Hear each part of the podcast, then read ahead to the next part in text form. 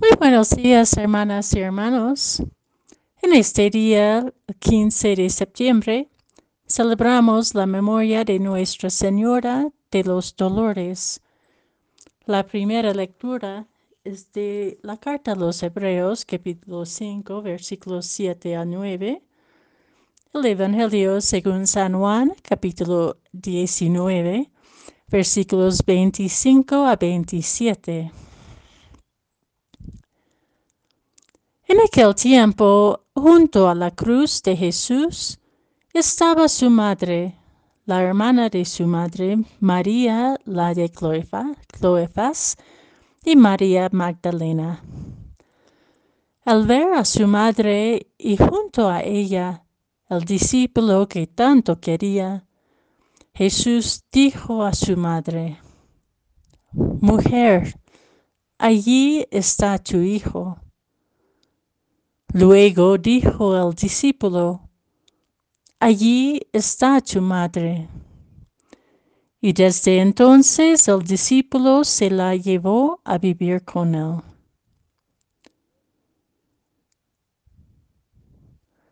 La denominación de María como Nuestra Señora de los Dolores toma mucha significancia en el mundo de hoy en los contextos conflictivos y violentos en que vivimos y en la sombra de la cruz de tantos sufrimientos de la humanidad. No se puede negar, que María sentía el dolor de su hijo clavado inhumanamente a una cruz.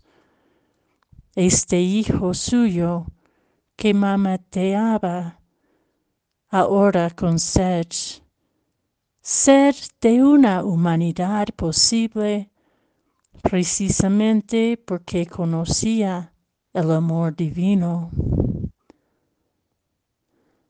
Poder sentir el dolor del otro y de la otra que sufre, que muere violentamente que obedece a la única ley que Dios nos da, que es el amor.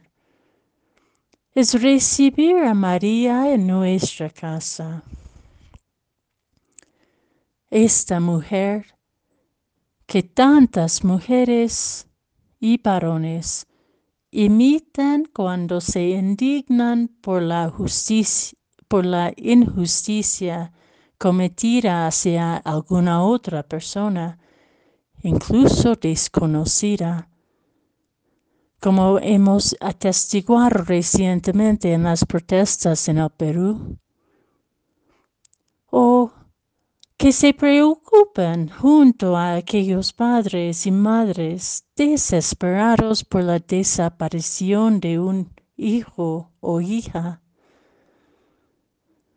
cuando se solidarizan y consuelan con tantas otras mujeres y varones que han tenido que mantenerse de pie, firmes en una esperanza más allá de toda esperanza, cuando todo lo demás ha sido destruido por desastres o guerras inentendibles.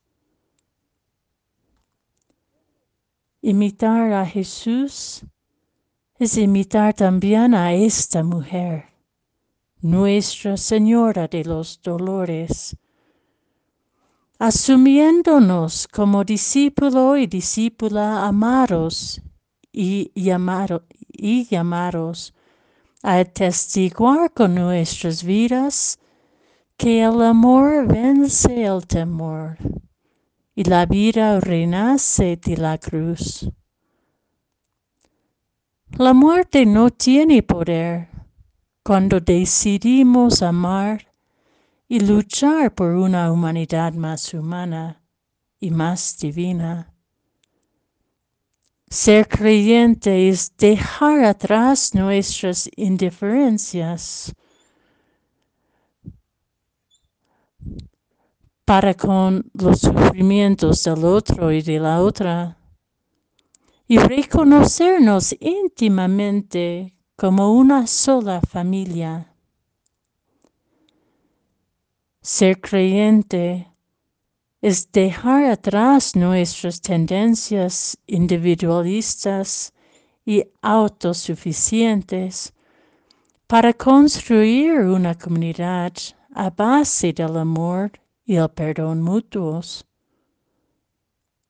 Obedecer el amor divino encarnado en la humanidad nos relaciona de otra manera y podemos asumir como nuestro el amor entregado hasta el, extremo que abraza todo sufrimiento humano para posibilitar y anticipar un nuevo cielo y una nueva tierra.